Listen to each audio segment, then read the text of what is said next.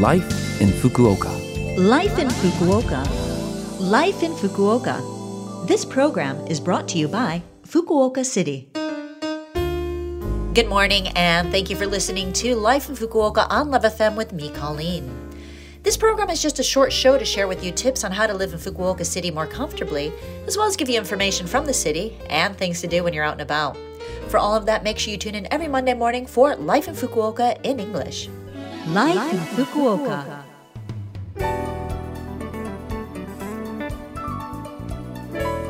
First, let me wish you a Merry Christmas today. Now that it's Christmas, the countdown to the end of 2023 begins. We've only got a week left in this year. What was your year like? My year was a busy one. I was finally able to travel overseas again. My partner and I went to Bali in February, the US and Canada in August, and then a quick trip to Korea in September. It was really nice traveling overseas again. Speaking of overseas, we had quite a few guests from overseas visiting us this year. My partner's family and friends came in the spring, just in time for the Hanami season. We had a full house and were busy every minute of every day, having a great time with them. We also had my partner's childhood friend come over with his girlfriend this past autumn. It was her first time to Japan, and we helped my partner's friend propose to his girlfriend. It took a bit of planning, but the weather cooperated with us, and he was able to propose at an outlook over the Aso area. She said yes, so all's well that ends well. Well, going back to the end of the year, what are your plans for Omisoka, the last day of the year? You have to eat toshikoshi soba, of course. On the 31st of December, it's customary to eat soba, but the soba is called toshikoshi soba or crossing the year soba. Soba is a traditional food in Japan, but when you eat it on the last day of the year, it represents the wish to live a long life, like soba, and for family ties to last a long time.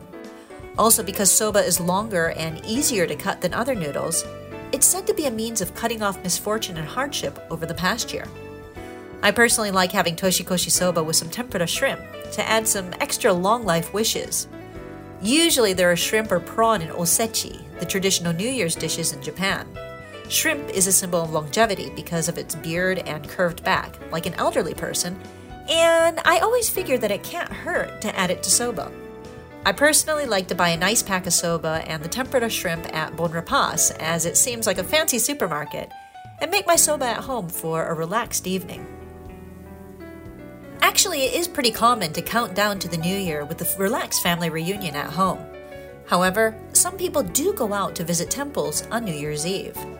At temples, the Joya no Kane or bell tolling ceremony is held where a bell is rung 108 times to extinguish all worldly desires. At some temples, visitors can even try their hand at ringing the bell. If you plan on visiting some shrines, it's said that if you visit shrines on both New Year's Eve and New Year's Day, you'll receive double blessings. In some places, amazake or sweet sake is served to visitors.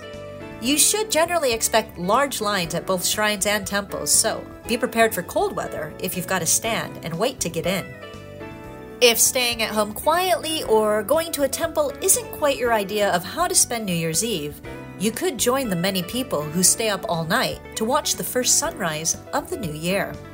The first sunrise of the new year is considered auspicious, and there's a custom to pray for happiness and health in the new year.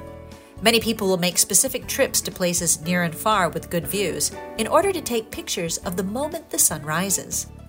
Hikes through the night to see the sun from the top of the mountain are not uncommon. There are a few easy to get places in Fukuoka City that I can recommend.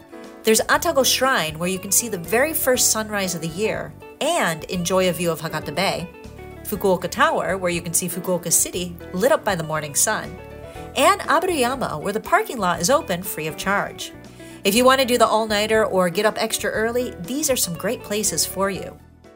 Life in Fukuoka.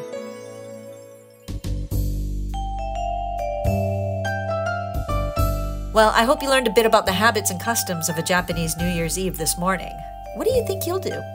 All right, this is the last broadcast of Life in Fukuoka in English for 2023. So, I want to say thank you very, very much for tuning in this year. Next year, I'll be back on again, wishing you a happy new year on the 1st. So, until then, that's me, DJ Colleen, signing off today, Monday, December 25th. Have a great new year!